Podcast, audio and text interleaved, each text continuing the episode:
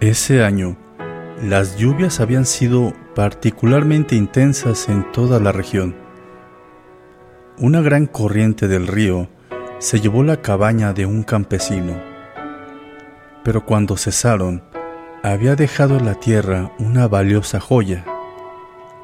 El buen hombre vendió la alhaja y con la suma que le entregaron pudo reconstruir su cabaña y el resto se lo regaló a un pequeño niño huérfano y desvalido del pueblo. La tormenta había arrasado también con el poblado vecino y un campesino, para salvar su vida, tuvo que aferrarse al tronco de un árbol que flotaba sobre las turbulentas aguas. Otro hombre, despavorido, le pidió ayuda, pero el campesino se la negó diciéndose a sí mismo, si permito que él suba a este tronco, lo más seguro es que ambos nos volquemos y nos ahoguemos. Los años pasaron y estalló una gran guerra en el reino.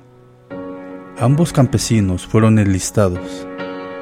El campesino bondadoso fue herido de gravedad y conducido al hospital el médico que la atendió con gran cariño y eficiencia era aquel muchachito huérfano al que él había ayudado años atrás. Lo reconoció y puso toda su ciencia y amor al servicio del malherido. Logró salvarlo y con los años hicieron grandes amigos de por vida. Por otro lado, el campesino egoísta tuvo la mala suerte que el capitán de su tropa era el mismo hombre al que le había negado la ayuda años atrás. Le envió a primera línea de combate y días después halló la muerte en las trincheras.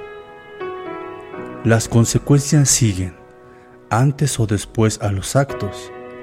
La generosidad engendra generosidad y el egoísmo egoísmo. Debemos cultivar los cuatro bálsamos de la mente, amor, compasión, alegría por la dicha de los otros y ecuanimidad.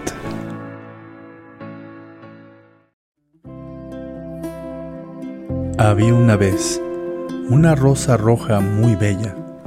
Se sentía de maravilla al saber que era la rosa más bella del jardín. Sin embargo, se daba cuenta de que la gente la veía siempre de lejos. Se dio cuenta de que al lado de ella siempre había un gran sapo grande y oscuro, y que era por eso que nadie se acercaba a verla de cerca. Indignada ante lo que descubrió, le ordenó al sapo que se fuera de inmediato. El sapo muy obediente dijo, Está bien, si así lo quieres. Poco tiempo después, el sapo pasó por donde estaba la rosa y se sorprendió mucho al ver a la rosa totalmente marchita, sin hojas y sin pétalos. Entonces él le preguntó, Vaya que te ves mal, ¿qué te pasó?